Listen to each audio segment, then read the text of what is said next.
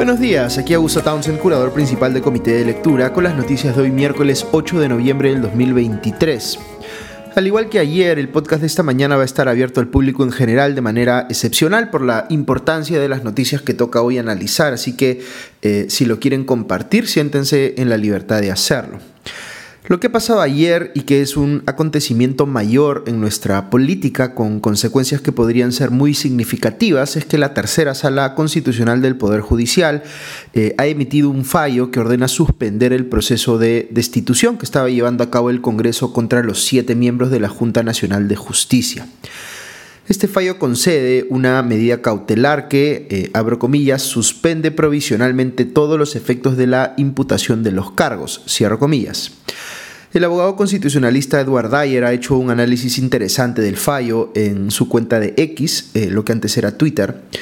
Eh, y él explica que lo que ha considerado el tribunal no es tanto que se haya violado de momento la independencia judicial o el procedimiento eh, determinado para aplicar el tipo de sanción que se busca imponer sobre los miembros de la Junta. Estas cosas podrían darse, pero digamos que todavía no se han configurado según el tribunal.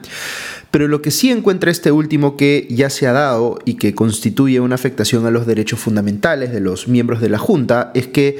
eh, la forma como se les ha imputado los cargos no cumple, según el tribunal, con los principios de tipicidad y legalidad. Esto porque no existe legislación que desarrolle o interprete qué debemos entender por falta grave, que es el concepto que utiliza el artículo 157 de la Constitución cuando regula la posibilidad de que el Congreso destituya a los miembros eh, de la Junta. Es como si estuviera diciendo el tribunal que mientras no se desarrolle eh, ese concepto de manera más clara en una nueva norma que eh, aterrice pues lo que dispone el artículo 157 de la Constitución, cualquier aplicación directa de aquel artículo por parte del Congreso violaría los principios antes mencionados de tipicidad y legalidad. Y por tanto ese acto del Congreso sería indefectiblemente nulo.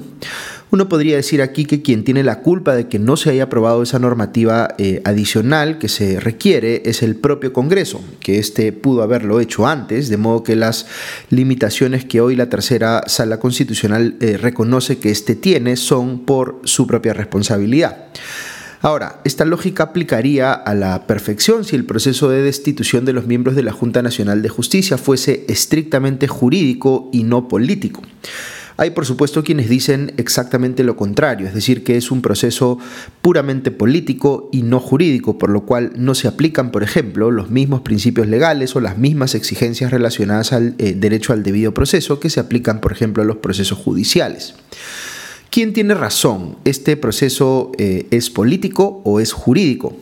Pues como muchas cosas que hace el Congreso, es a mi criterio las dos cosas a la vez. Hay una sentencia del Tribunal Constitucional, la 003 del 2002, que se ha estado invocando para argumentar que el proceso es eh, estrictamente político. El ex magistrado del TC, José Luis Ardón, ha citado una parte de esa sentencia que dice que, abro comillas, los jueces de la República al momento de expedir sus resoluciones no pueden subrogar inconstitucionalmente las competencias de otro poder estatal, ni las atribuciones de otro órgano constitucional, ni impedir u obstaculizar su ejercicio. Este pasaje de dicha sentencia se puede utilizar para argumentar que si entendemos que la destitución de los miembros de la Junta está relacionada pues con una facultad del Congreso que tiene carácter político,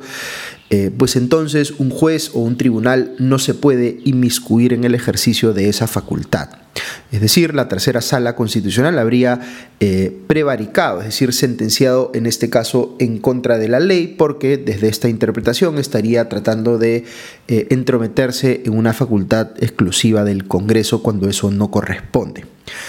Pero hay otro pasaje en esa misma sentencia del TC que dice expresamente que, abro comillas, si el acto parlamentario incide directamente en la afectación de un derecho fundamental, entonces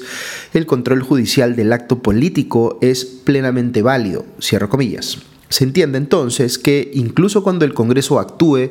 en ejercicio de una facultad de carácter político, eh, no puede hacerlo en violación de los derechos fundamentales de las personas que afecta con sus eh, decisiones.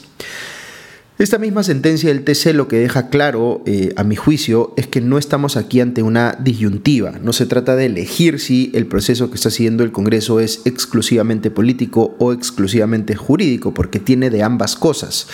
Lo que tenemos que tener claro entonces es cuál es la parte política y qué niveles de discrecionalidad debemos reconocerle a ella,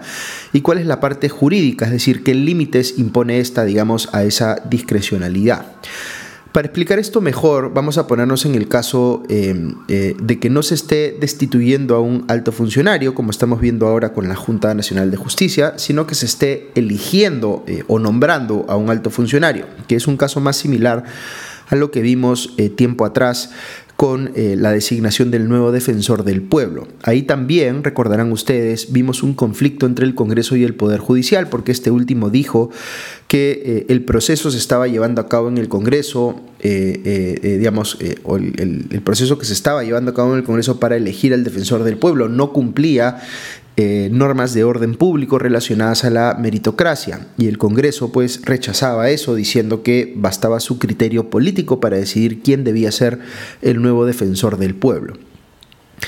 Son estas posiciones completamente contrapuestas, eh, pues no deberían serlo. Tenía razón eh, en parte el Poder Judicial en decir que cualquier eh, procedimiento de altos funcionarios debía respetar mínimamente criterios meritocráticos en la selección y evaluación de los candidatos, porque eso es lo que se deriva del derecho de los ciudadanos a tener autoridades competentes pero tendría razón también el Congreso si hubiera, digamos, cinco candidatos que pasaran todos esa valla meritocrática mínima y el Congreso dijera que entre esos cinco políticamente puede elegir a cualquiera, al que le parezca mejor, incluso teniendo en consideración criterios eh, eh, puramente ideológicos, asumiendo que ya todos han pasado pues esa valla meritocrática mínima.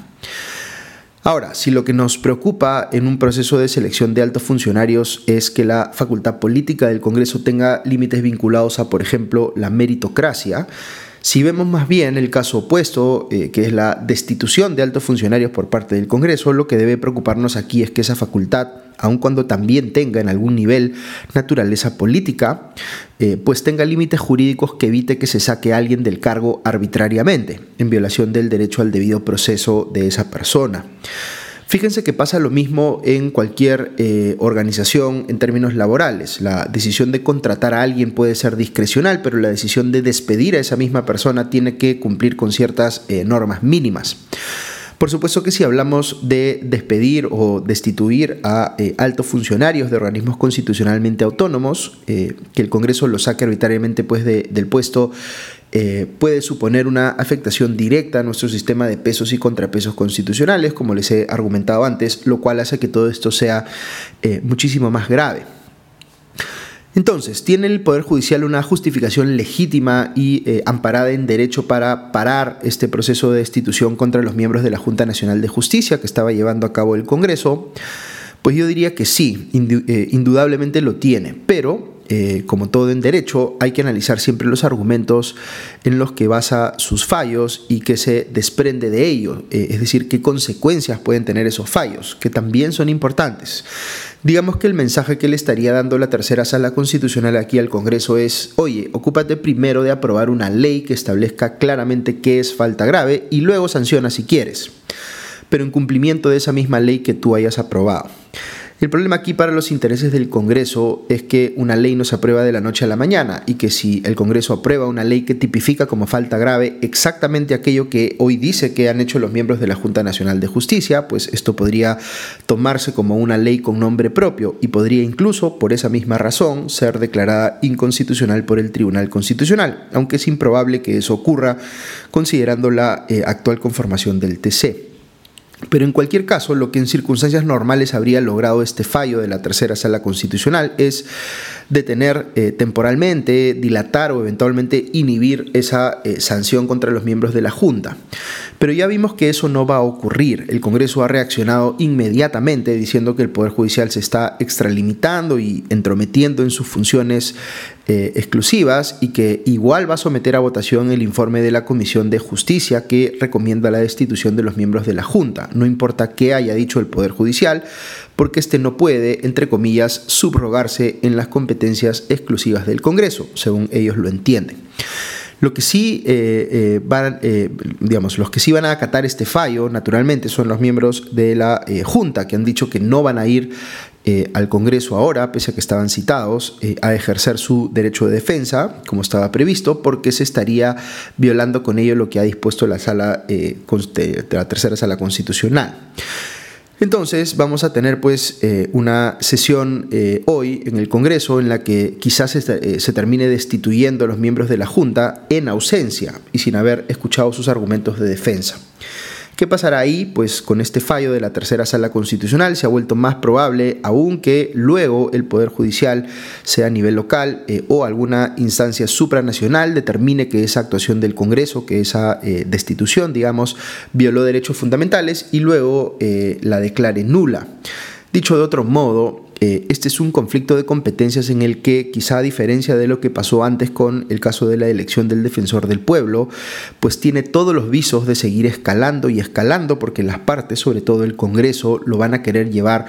hasta las últimas consecuencias. Es decir, esta no es una batalla que van a dar por perdida.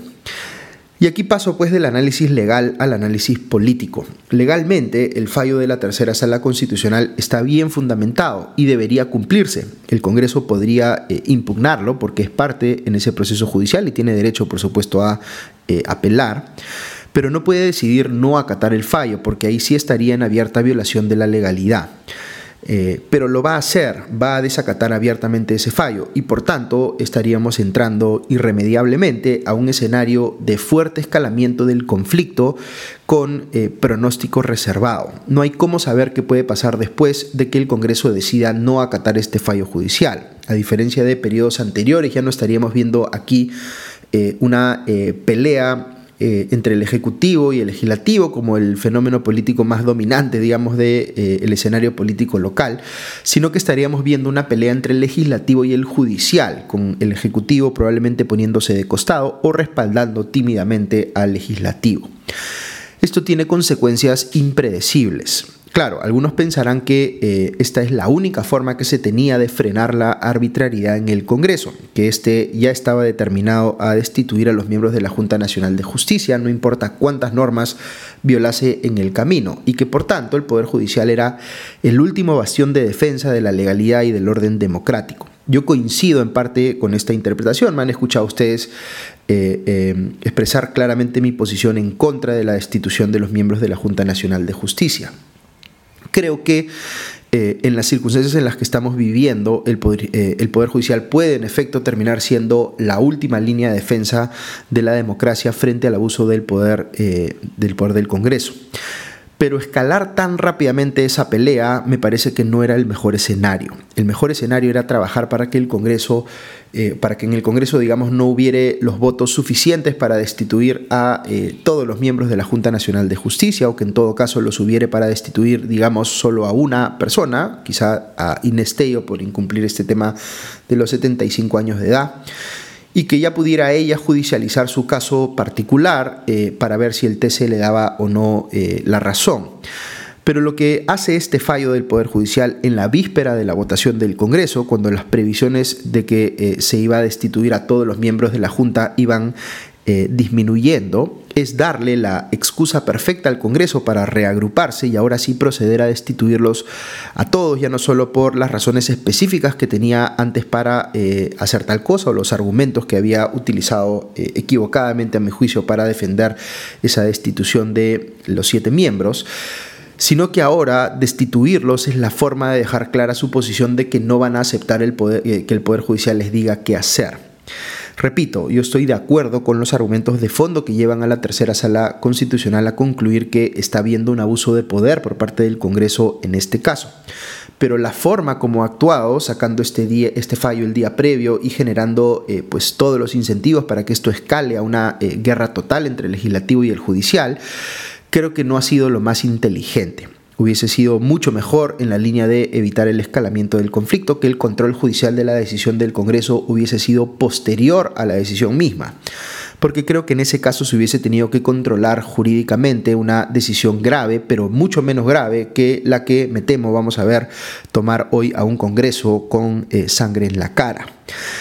Dicho en sencillo, no es eh, que solo haya habido una forma de controlar el abuso de poder del Congreso. Hay varias formas de hacerlo y la que se ha escogido o la que ha escogido la tercera sala constitucional en este caso es a mi criterio la que más escala el conflicto. Eso puede ser legalmente defendible, de hecho creo que lo es, pero es políticamente irresponsable. Y claro, aquí algunos de mis amigos abogados me dirán que el juez no tendría por qué reparar en las consecuencias políticas de sus fallos y solo limitarse a resolver de acuerdo a ley. Pero cuando tienes una situación política a la que le hemos venido rociándole una y otra vez gasolina, pues hay que tener cuidado respecto de dónde prendes un fósforo, incluso cuando sea absolutamente necesario para alumbrar porque estamos a oscuras. Estas consideraciones no son menores, siempre debemos trabajar en base a la legalidad, ese es nuestro estándar mínimo, el que no podemos desconocer, pero por encima de eso, eh, digamos, tenemos que pensar con mucho más cuidado si las decisiones que toman los actores estatales, incluso cuando se inspiran en esa legalidad, tienen como consecuencia que el escalamiento del conflicto eh, sea irremediable o que eh, este más bien pueda resolverse pacíficamente. Por la situación en la que estamos en el Perú, todos tenemos eh, o toda decisión tenemos que pasarla por ese tamiz, por ese análisis, porque aunque nosotros creamos que estamos del lado correcto del conflicto, el problema es que si este entra en una dinámica de escalamiento indetenible, el escenario al que nos estaríamos enfrentando es uno de guerra total, como les decía, y hay guerras que llevan a la autodestrucción, donde todos pierden. Y por eso es bien importante que los líderes, quienes están pues en la capacidad de tomar decisiones o de influir en esta discusión pública, prefieran siempre los caminos que hacen valer la legalidad, pero los escenarios de confrontación abierta, salvo que sea de última ratio, como dicen los abogados, o cuando ya no haya más remedio. En fin, es solo una opinión eh, con la que ustedes, como siempre, pueden coincidir o discrepar. Ojalá haya gente influyente con cabeza fría que aproveche las pocas horas que tenemos hoy para desescalar este conflicto, pero no tengo muchas expectativas de que pueda lograrse. Ojalá me equivoque. Ok, solo unos minutos para comentar el hecho de que la presidenta Dina Boluarte ha elegido a su nuevo canciller en reemplazo de Ana Cecilia Gervasi. Se trata de Javier González Olaichea, quien ha asumido el cargo con un discurso de puertas abiertas o de acercamiento con el Congreso, lo cual era esperable, pues el gobierno requiere restablecer esa relación luego de que, según parece, se le mintió al decir que la reunión bilateral de Boluarte con el presidente Joe Biden estaba confirmada, al pedir el permiso para que la, eh, la presidenta pudiera viajar a Estados Unidos. Sin embargo, lo más llamativo y que no ha costado mucho ver evidenciado en las redes sociales, casi apenas se conoció, digamos, el nombramiento de González Olaechea, es que este último, en su rol previo de eh, opinante en temas políticos y, eh, e internacionales, pues se ha expresado múltiples veces en términos muy negativos respecto de la propia Dina Boluarte. La ha criticado duramente y la ha eh, ridiculizado incluso en publicaciones que ha hecho en sus redes sociales y que siguen estando ahí, e incluso fue una de las personas más eh, enfáticas en defensa de la teoría de que la plancha presidencial con la que Dina Boluarte llegó originalmente al poder, pues ganó cometiendo fraude electoral, cosa que sabemos eh, no se probó. Quizá donde sí parece haber un alineamiento claro entre Boluarte y González Olechea que este último es crítico del sistema interamericano de derechos humanos y, eh, por ejemplo, minimizó el informe de la Comisión Interamericana de Derechos Humanos sobre las violaciones a los derechos humanos cometidas en el marco de las protestas, ni bien Boluarte asumió el poder. Ahí sí, González Olechea, como les digo, parece estar alineado con la estrategia legal de Boluarte y de Alberto Tarola frente a las imputaciones penales derivadas de tales hechos. Esto hace pensar cuánto puede pesar para Dina Boluarte eh, ese factor, que eh, ella está pues dispuesta a nombrar como canciller a una persona que la ha eh, ridiculizado tantas veces y que incluso cree o ha creído que el origen de su poder es espurio, porque piensa que ganó la elección con fraude. Y lleva a pensar también, por supuesto, como una persona que ha hecho todas estas críticas y que cree que el origen de este gobierno es espurio, eh, pues se anima a ser alto funcionario y representante en el plano internacional de ese mismo gobierno. Cosas que tiene pues la eh, política peruana. Otra noticia que menciono muy brevemente es que la Fiscalía ya le abrió investigación por presunta colusión eh, agravada y tráfico de influencias al hermano de la presidenta eh, Nicanor Boluarte, así que veremos hacia dónde conduce esa investigación. Finalmente hay una precisión que debo hacer respecto de lo que les comenté ayer sobre la contradicción en la que incurrió el alcalde de Lima, Rafael López Aliaga, respecto de si estaba eh, dispuesto a pagarle al concesionario de rutas de Lima para que se vaya, para que deje la concesión. Veo que eh, en la encerrona le han hecho un fact-checking a esto y han mostrado que el comercio sí cometió una imprecisión al decir que la primera entrevista de López salía en Canal N, donde decía que sí estaba dispuesto a pagar para que el concesionario se vaya, eh, no ocurrió eh, recientemente, no es una entrevista de la semana pasada, como se dio a entender en el diario, sino más bien una entrevista que ocurrió en el mes de agosto, es decir, más o menos de hace unos tres meses. Es decir, la contradicción eh, de López Aliaga sí se dio, pero las dos versiones no se sucedieron tan pegadas una a la otra, sino con algunos meses de diferencia. Este detalle es importante porque podría explicar en mayor medida cómo López Aliaga eh, supuestamente se olvidó que había dicho tal cosa eh, meses atrás, pero sigue siendo una contradicción muy evidente en la posición del alcalde de Lima sobre este tema, contradicción que finalmente tampoco termina de explicar, porque en un momento sí quería pagarles para que se vaya y aparentemente ahora ya no quiere hacerlo. Muy bien, eso es todo por hoy, que tengan un buen día y ya nos escuchamos pronto. Adiós.